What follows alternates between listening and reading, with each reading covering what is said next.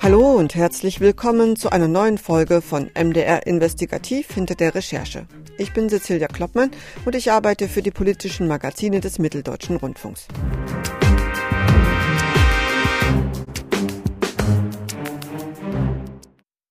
In dieser Folge soll es um das deutsche Vorzeigeunternehmen gehen, SAP, Hersteller von Abrechnungssystemen, Global Player mit weltweit über 100.000 Mitarbeitern. Der Börsenwert liegt derzeit bei 143 Milliarden. Vor kurzem waren es allerdings noch 155 Milliarden Euro. Es gibt schwere Vorwürfe gegen SAP. Der Wirtschaftsjura-Professor Gerald Spindler von der Universität Göttingen hat sich brisante Unterlagen angesehen.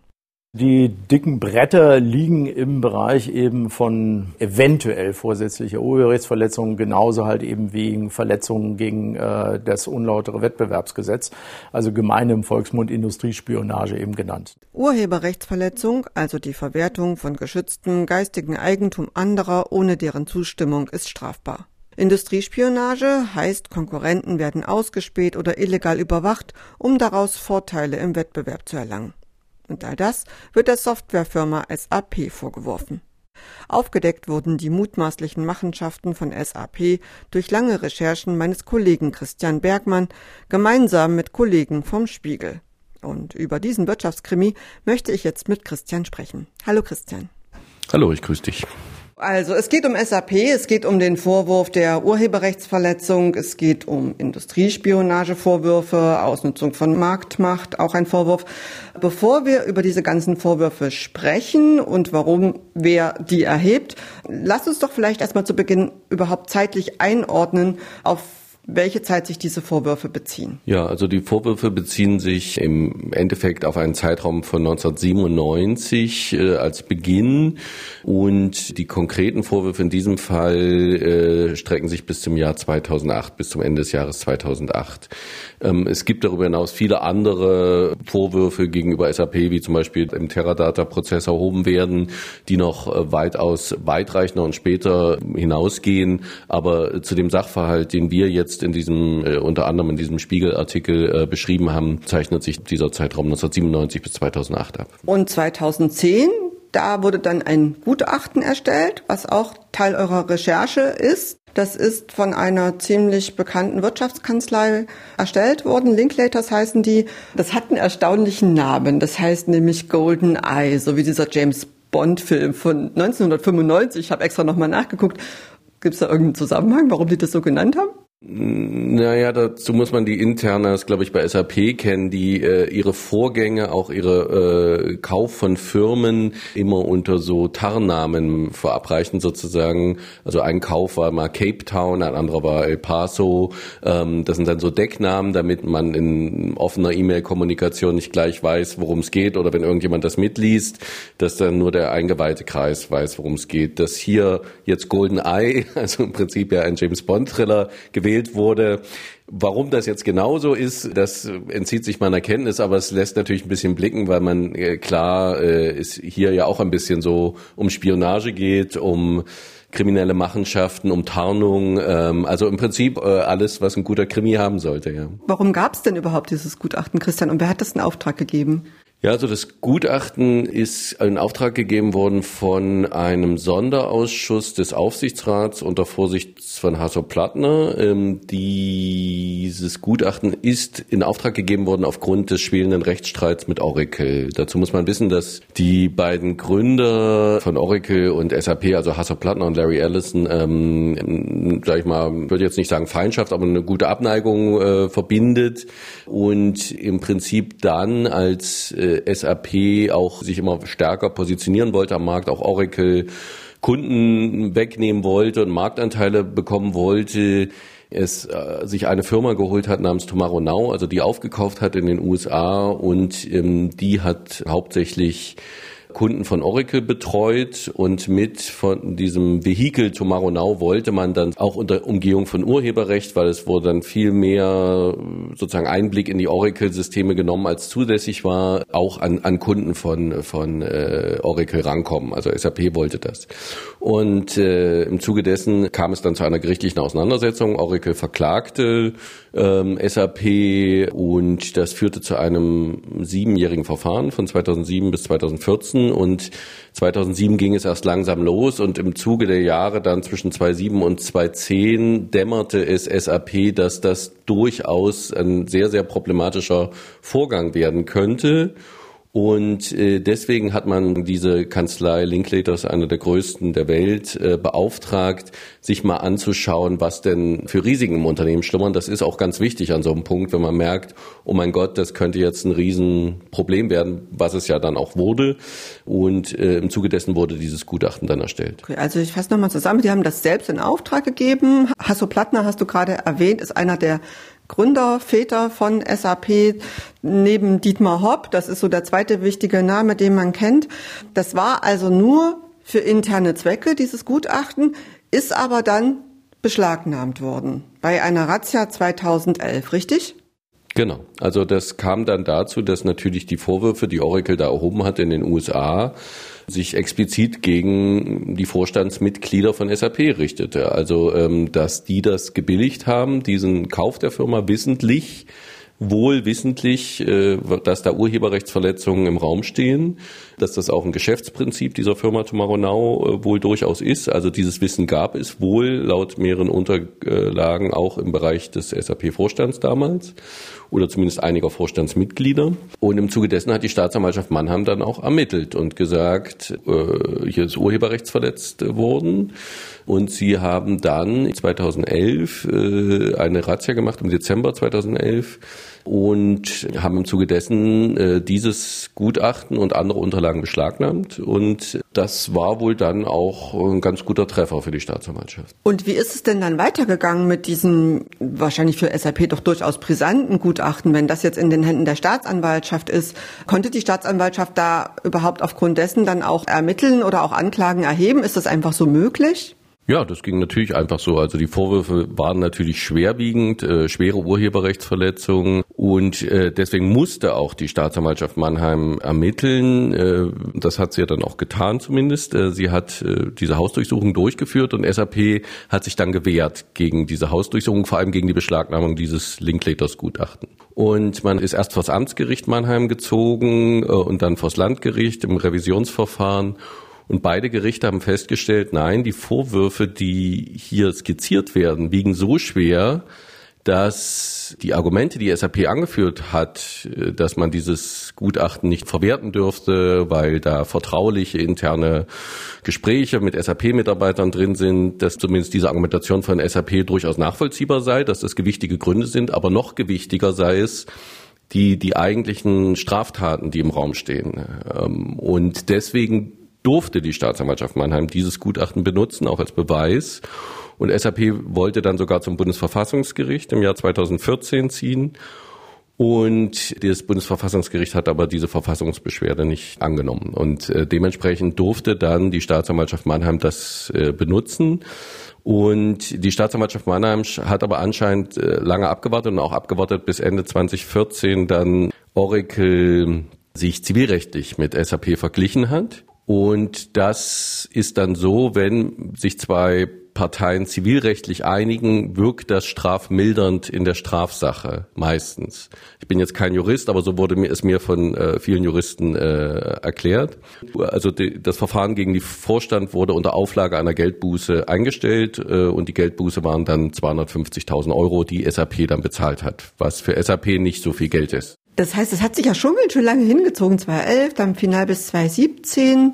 Wann hast du denn das erste Mal von diesem Gutachten erfahren? Und kannst du eigentlich erzählen, warum du da Einblick hattest in das Gutachten? Wie du da dran gekommen bist? Nein, das kann ich natürlich nicht. Äh, vielleicht nur so, wie ich überhaupt zu dem Thema gekommen bin. Vielleicht erklärt sich das daraus auch ein bisschen. Ähm, also ich habe, glaube ich, 2014 angefangen, zu SAP verschiedene Aspekte zu recherchieren auch Berichte gemacht, wie SAP für amerikanische Geheimdienste arbeitet. Äh, nach der Snowden-Affäre war das auch ein Thema, was sehr relevant war. Und darüber hinaus dann auch die ersten Vorwürfe in Bezug auf Teradata haben wir damals auch in der Kooperation mit dem Spiegel recherchiert. Wir haben das immer weitergetrieben. Also ich bin an dem Thema dran geblieben. Äh, wir haben in diesem Jahr ja drei Geschichten im Spiegel gehabt als Kooperation bezüglich zur SAP. Also da merkt man dann, wenn man so lange bei dem Thema immer Akzente setzt, dass, dass Leute auf einen zukommen, dass Leute frustriert sind, dass Leute enttäuscht sind äh, mit bestimmten Sachverhalten und dann man da auch als Ansprechpartner gesehen wird, weil man da Themen anschneidet, die für manche ja sehr sperrig sind oder sehr schwierig, aber dann oft das Gefühl bekommt oder die Reaktion von solchen Leuten, ach, endlich kümmert man sich mal um dieses Thema. Also der Wissenskreis ist dann doch immer größer über solche Sachverhalte, als man denkt. Und so, so kommt man dann auch zu, zu neuen Informationen. Ja. Und eben auch zu solchen Unterlagen. Und dann dementsprechend auch dazu, ja. Jetzt lass uns mal konkret überhaupt zu den ganzen Vorwürfen nochmal sprechen. Du hattest schon mal jetzt eben die Teradata-Geschichte angesprochen. Und dann gab es auch noch, das war die letzte große Geschichte, das kann man auch in dem Beitrag von Fakt vom 16.11. sehen. Da geht es vor allen Dingen um, äh, um die Kooperationen mit Universitäten. Das sind ja sehr konkrete Vorwürfe. Vielleicht kannst du uns das nochmal erklären, worum es da geht, was die da gemacht haben. Also das sind äh, dieser Sachverhalt, den ich eingangs erwähnt habe, der 1997 losgeht. Damals hat laut Gutachten Dietmar Hopp persönlich, ähm, der damals noch im Vorstand war oder auch Vorstandsvorsitzender, diese Verträge mit der Uni Mannheim unterschrieben. Da ging es um eigentlich um eine Forschungskooperation, wie uns später die Uni Mannheim ja noch mitteilte, eigentlich ohne irgendeinen konkreten Forschungszweck. Also SAP gibt Gelder zum freien Forschen, so liest es sich zumindest. Brauchen Universitäten immer, freuen sich? Freuen sich natürlich und äh, das war aber sozusagen erstmal nur das Etikett, was drauf stand. Was dann gemacht wurde, laut Gutachten, ist dann anscheinend zumindest was anderes gewesen. Also SAP hat dann einem Professor der Uni Mannheim mehrere Assistentenstellen bezahlt. Es wurde äh, sehr intensiv sozusagen die Software von Mitbewerbern beobachtet, was an sich nicht verboten ist. Das muss aber über ein externes Institut laufen.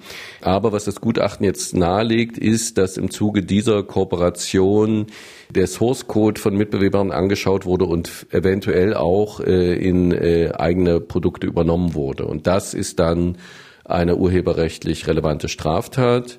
Und das Interessante an dieser Zusammenarbeit ist ja, äh, dass es dann auch relativ schnell in so ein Institut überführt wurde. Es hieß dann BIT. Und äh, äh, im Rahmen dieses Institutes beginnt dann das, was so ein bisschen an einen Spionage-Thriller oder an Goldeneye vielleicht, wenn man so möchte, auch erinnert, dass man sagt, okay, den SAP-Mitarbeitern war ja bewusst, das muss ein externes Institut sein. Sie haben sich dann laut Gutachten äh, Büros darin organisiert, haben äh, über virtuelle Tunnel, also sogenannte Remote Access, konnten sie also zugreifen vom Firmensitz von SAP in Waldorf aus zu diesem Institut. Ähm, sie haben sich Visitenkarten dieses Institutes ausstellen lassen, um dann auf Messeständen äh, Informationen äh, wohl äh, von der Konkurrenz zu erreichen. Und es wurde halt sozusagen so wie eine verschleierte Operation. Die Machenschaften wurden ja dann immer extremer. Also äh, oder zumindest deutet das das Gutachten an, weil nämlich 2003 dann selbst bei SAP dann auffällig wurde, dass das irgendwie ähm, ein bisschen seltsam ist, diese Kooperation. Und es wurde dann angeraten, diese Kooperation einzustellen, was passiert ist? Nicht passiert ist. Nicht passiert äh, ist. Äh, genau, und das ist äh, sozusagen auch eine sehr interessante Seite dieser Geschichte, dass man sagt, ja, es gibt diese Hinweise. 2003 kommt der erste Hinweis aus dem Unternehmen SAP. Ähm, das geht so nicht, was ihr da macht. Und es wird, äh, wie sagt man so schön, vielleicht nicht ignoriert, sondern es wird ein, ein Weg drumherum gefunden, wie man gegen diese äh, Richtlinien äh, funktionieren kann oder diese Tätigkeit weiterführen kann. Und äh, es kommt ja dann dazu später, dass äh, BIT dann in SIT nicht umbenannt wird, sondern äh, dass SIT eine neue Firma gegründet wird, die zwischengeschaltet wird zwischen SAP und BIT, um so äh, zu verschleiern, dass SAP in einem direkten Verhältnis zur BIT steht. Und das Interessante dabei ist, dass der Besitzer der SIT ein SAP-Mitarbeiter wird, Herr Ziemen. Und Herr Ziemen beantragt laut Gutachten ganz korrekt, äh, wie es sich gehört, damit äh, auch mit seiner SAP-Anstellung da keine Probleme gibt, eine Nebentätigkeitserlaubnis dafür, die Herr Oswald, ein Vorstandsmitglied, eben auch gewährt. Und auch das wird dann irgendwann in internen Vorgängen äh, analysiert. Es gibt wohl auch interne Whistleblower, das geht aus dem Gutachten hervor, die auf diese Missstände hinweisen. Über Thomas Thiemen und Gerhard Oswald werden wir später auch noch mal reden. So als Journalist braucht man dann ja auch immer noch mal zum Beispiel einen Experten, der das noch mal zusammenfasst. In dem Falle war das äh, Professor Gerald Spindler, der ist äh, Wirtschaftsrechtler von der Universität Göttingen. Das Gutachten enthält schon einen gewissen Sprengstoff, muss ich ganz ehrlich sagen, ähm, im Hinblick auf das Verhalten im, sowohl des einen Vorstandsmitglieds als eben auch dieses Senior Executive. Das enthält schon einiges an Sprengkraft, all dieweil es eben hier um Überwachungsfehler geht, geht um Organisationsfehler und so weiter. Das wird im Gutachten eigentlich relativ gut und klar ausgeführt, dass es hier doch zu erheblichen Fehlverhalten anscheinend jedenfalls gekommen ist. Das ist ja jetzt schon auch, sagen wir mal, ein, ein ganz schön hartes Urteil, nicht über irgendeine kleine Bude, sage ich jetzt mal salopp. War das eigentlich einfach, jemanden zu finden, der sich mal mit SAP beschäftigt? Also als Experte mit einem versierten Hintergrund, also auch mit dem Hintergrund des Urheberrechts, äh, uns da unterstützen kann, das war äh, schwierig. Also es hat mich auch überrascht. Ich habe es erwartet, dass es nicht so einfach wird, da einen Experten zu finden, der sich zu solchen Sachverhalten äußert. Was jetzt hier besonders war, war, dass von den angefragten, ich, aus dem Kopf würde ich jetzt sagen, 12 bis 14 Experten, die ich angefragt habe, ähm, nur Herr Spindler im Endeffekt bereit war, den Sachverhalt einzuschätzen, sagen wir es mal so. Die anderen hatten alle keine Zeit oder war nicht ihr Fachgebiet? Manche waren sicherlich auch in zeitlicher Bredouille.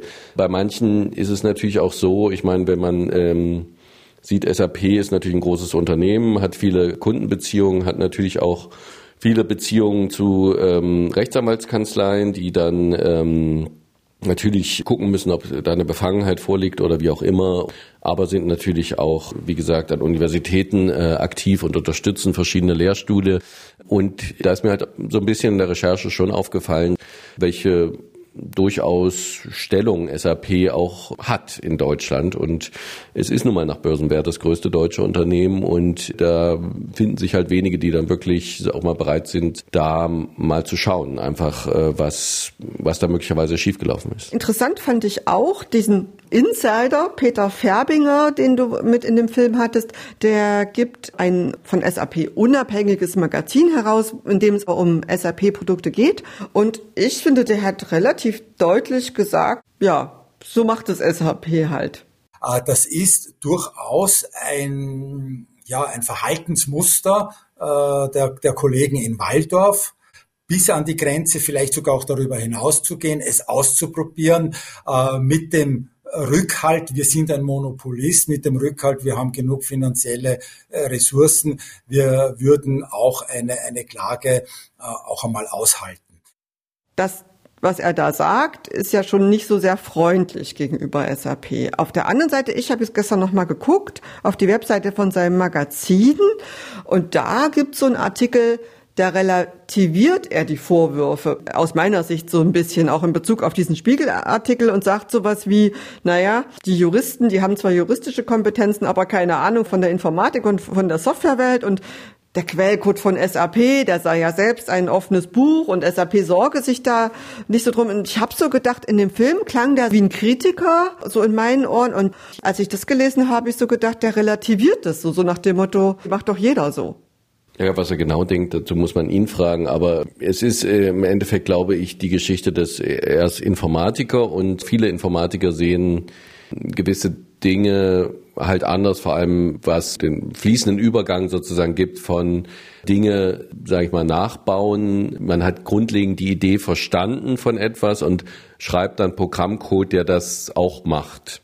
Dann ist das legitim, das ist nicht verboten. Verboten wird es erst, wenn ich auf die Source-Code-Ebene gehe und dort Copy-Paste mache. Das heißt, einfach Steuerung C drücke, jetzt mal ganze Ding, und ähm, weil ich weiß, was dieser Mechanismus macht, aber nicht verstehe, wie er funktioniert und ihn einfach eins zu eins kopiere.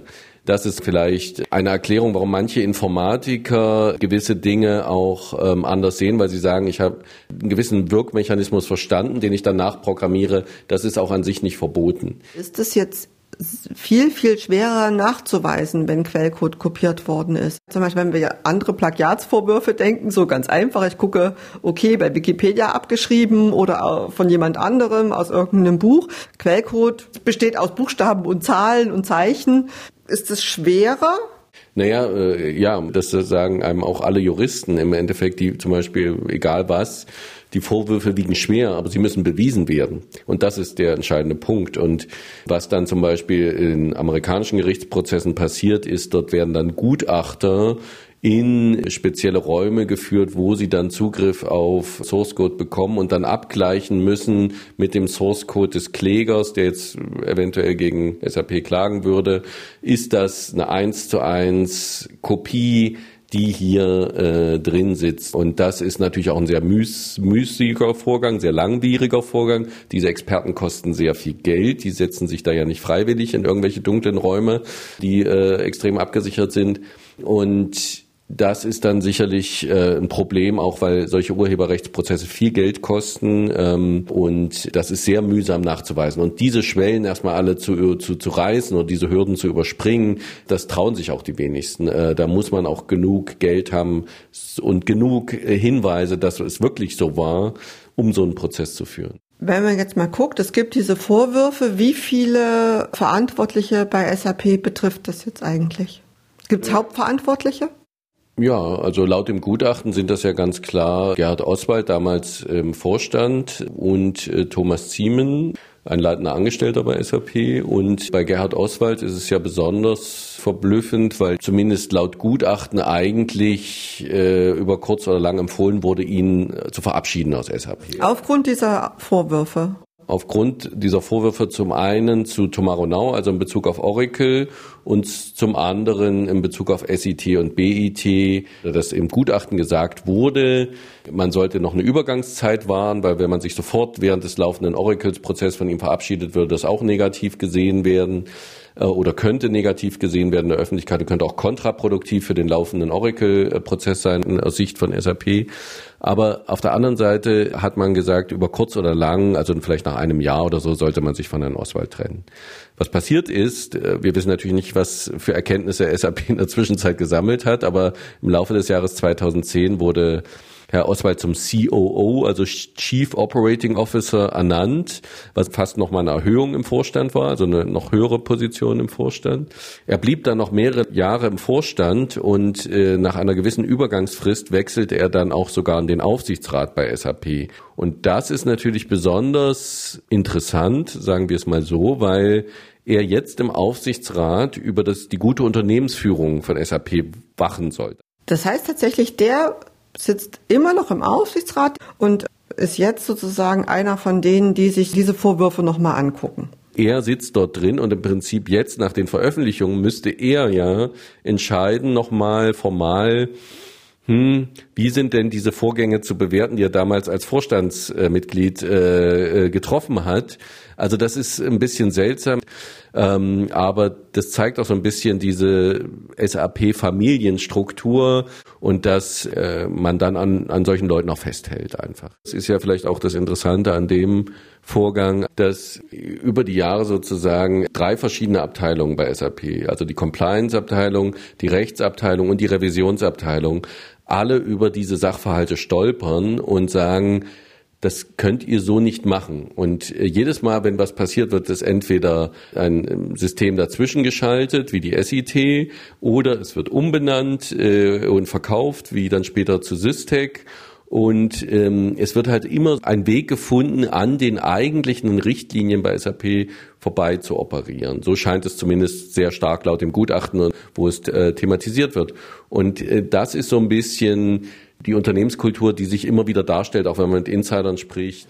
Unternehmenskultur, da müssen wir auf jeden Fall noch über Hasso Plattner und Dietmar Hopp sprechen. Ich will trotzdem noch mal der Vollständigkeit halber über den zweiten Beteiligten, gegen den sich die Vorwürfe äh, richten, sprechen. Der heißt Thomas Ziemen.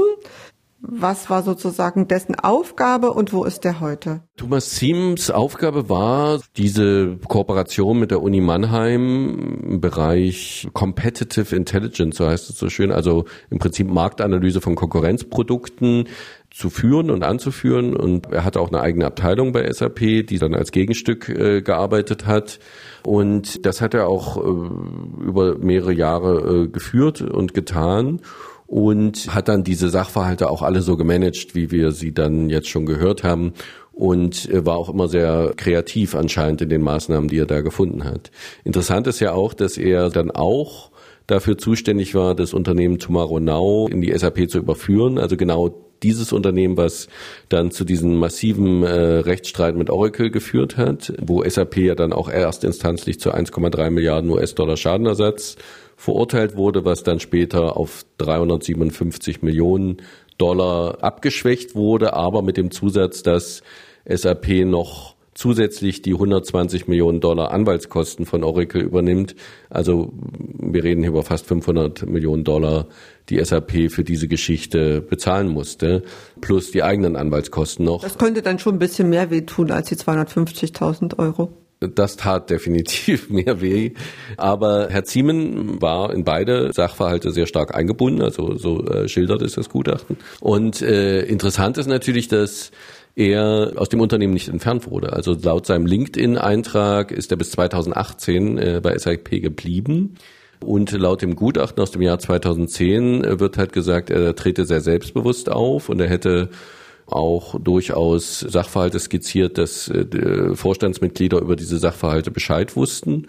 Und das ist, äh, so wird es im Gutachten gesagt, kontraproduktiv wäre, ihn jetzt aus dem Unternehmen zu entfernen, weil er sich möglicherweise unkooperativ äh, verhalten könne so oder so sinngemäß sagt es dann das Gutachten aus. Äh, Im Endeffekt ist es ja dann das, dass er dann durchaus anscheinend dann ja noch acht Jahre im Unternehmen bleiben konnte und ähm, ja, und bis heute zumindest äh, ja auch noch äh, bei einem anderen, äh, nicht ganz so großen, aber auch nicht unwichtigen Unternehmen beschäftigt ist.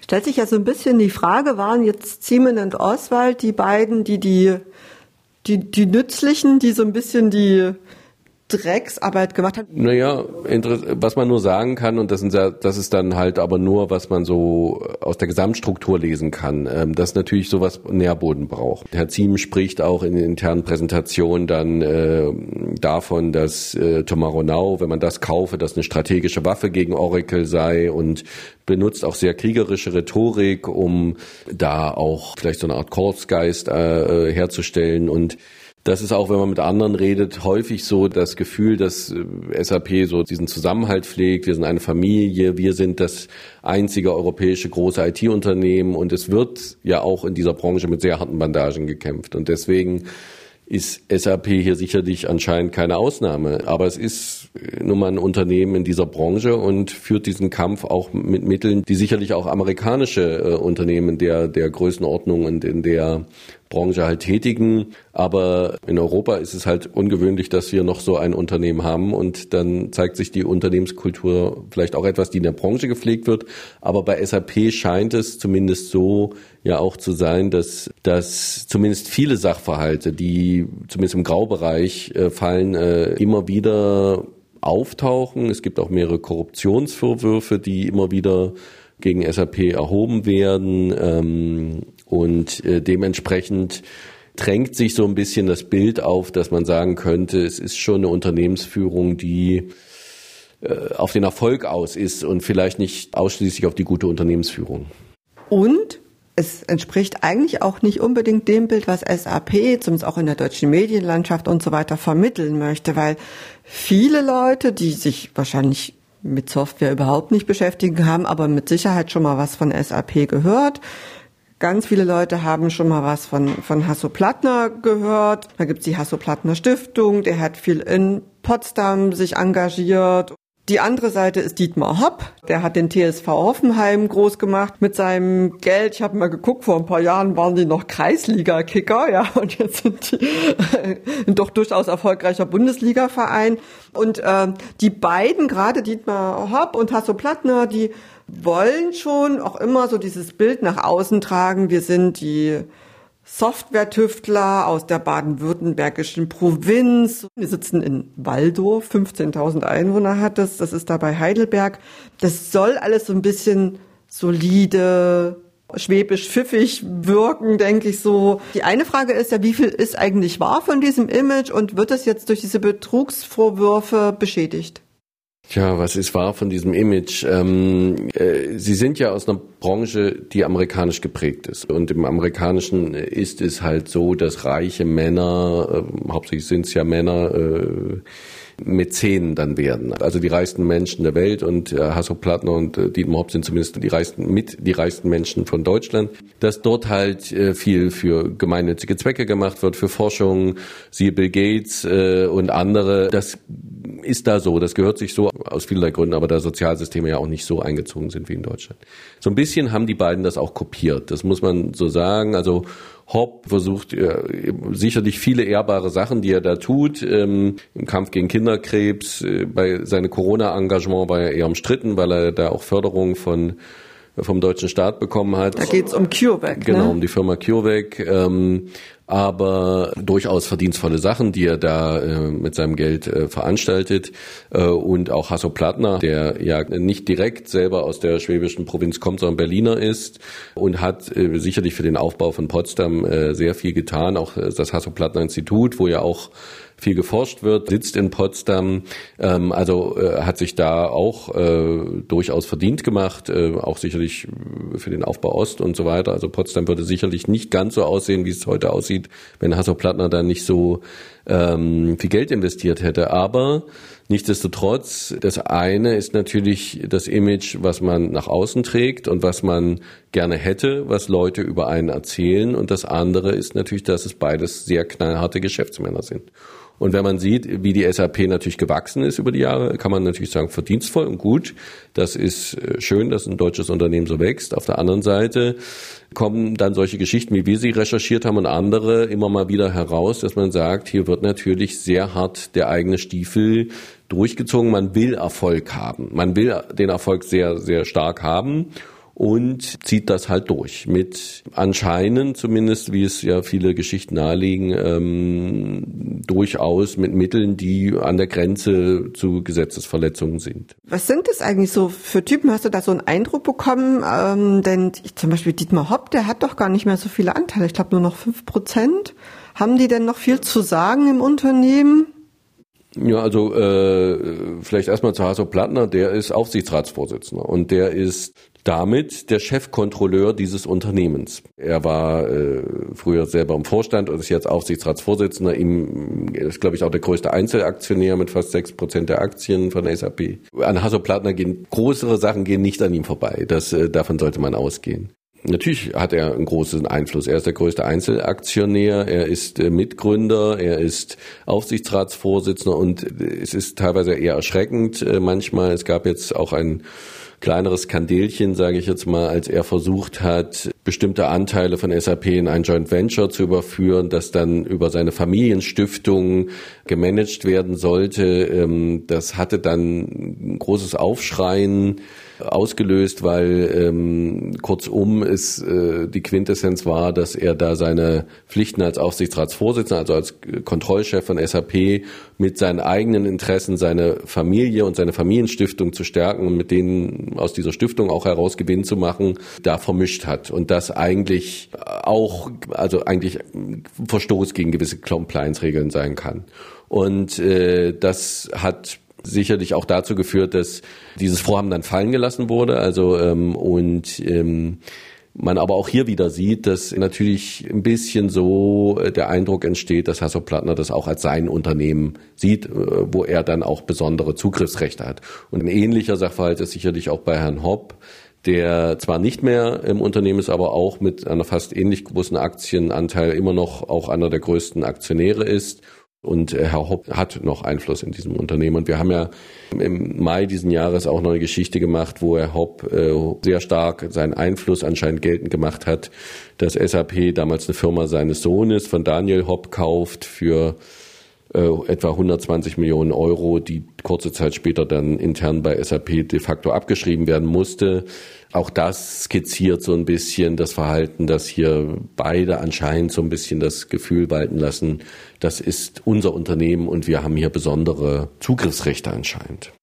Das, worüber wir reden, ist ja trotzdem wenig schmeichelhaft für die Unternehmenskultur bei SAP. Inwieweit sich diese Vorwürfe dann bestätigen, das wird noch zu klären sein. Natürlich müsst ihr bei SAP anfragen zu diesen Vorwürfen. Ihr müsst natürlich auch anfragen bei Thomas Ziemen und auch bei Gerhard Oswald und eigentlich auch bei der Universität Mannheim. Wie waren denn da die Reaktionen? Ja, unterschiedlich. Also SAP hat mitgeteilt, äh, man habe die Vorgänge intern umfassend geklärt. Das ist schön äh, für SAP, aber was genau da geklärt wurde, wurde leider nicht mitgeteilt, deswegen weiß ich es nicht oder wissen wir es nicht. Die Uni Mannheim hat gesagt, ja, das sind Vorgänge, die lange zurückliegen und sie bräuchten Zeit. Sie haben aber dann geantwortet und ähm, festgestellt, dass es halt diese Aufträge gegeben hat, das ist auch nochmal bestätigt und gesagt, dass es halt aber ohne konkreten Forschungszweck diese Gelder geflossen sind. Ähm, sie würden aber jetzt noch weiter recherchieren, aber gewisse Dinge konnten sie in der Eile der Zeit da nicht zusammentragen. Und die Personen selber haben sich äh, nicht geäußert zu den Vorwürfen. Mhm. Wenn man jetzt mal die ganze Sache nochmal zusammenfasst, dann könnte man also vermuten, dass dieser wirklich große Erfolg von SAP eben leider nicht nur auf lauteren Mitteln beruht, und dann kann man ja auch mal ein bisschen den Blick heben und äh, in die deutsche Wirtschaft insgesamt gucken. Das kommt uns ja so ein bisschen bekannt vor. Trickserei, Schummelei, Betrug. Wir denken an den VW-Abgasskandal. Wir denken an die Absprachen zwischen BMW, Daimler-Benz, äh, Porsche und so weiter. Wir könnten an den Wirecard-Skandal denken. Wir könnten an Vorwürfe gegen die Deutsche Bank wegen Geldwäsche denken. Und da könnte sich ja auch so ein bisschen der Eindruck aufdrängen, deutsche Wirtschaft, mehr, mehr Schein als Sein, also schaffen, schaffen es deutsche Firmen nur noch Weltspitze zu sein, wenn sie irgendwie tricksen. Ich hoffe, es ist nicht so, aber äh, ich denke auch nicht, dass es ganz so einfach ist. Und äh, natürlich, glaube ich, vorab zu sagen, äh, muss man, dass die Weltwirtschaft ein knallhartes Geschäft ist und USA und China äh, knallharte Konkurrenten sind.